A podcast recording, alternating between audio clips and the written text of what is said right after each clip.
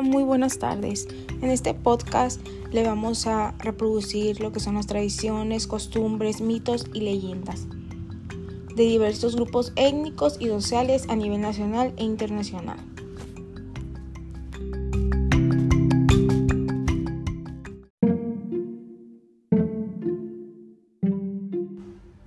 Como sabemos, el Día de Muertos es un día que se festeja en México.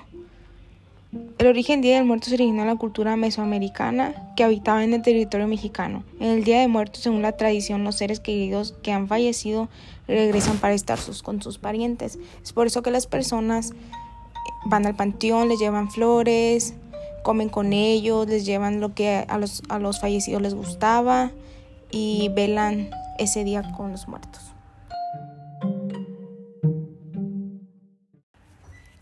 Al igual que entre las tradiciones y costumbres mexicanas más importantes, también se encuentra el festejo del Día de la Virgen de Guadalupe, como dijimos anteriormente, el Día de los Muertos, la lucha libre mexicana, Carnaval de Veracruz, el Día de la Calendaria, que es cuando se comen tamales, que es el 5 de mayo.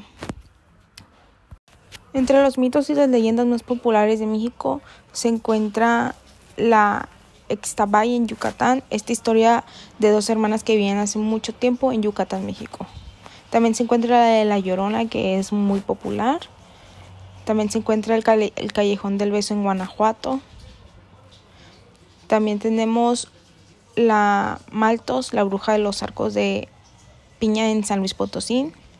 También se encuentra la mulata de Córdoba en Veracruz, México.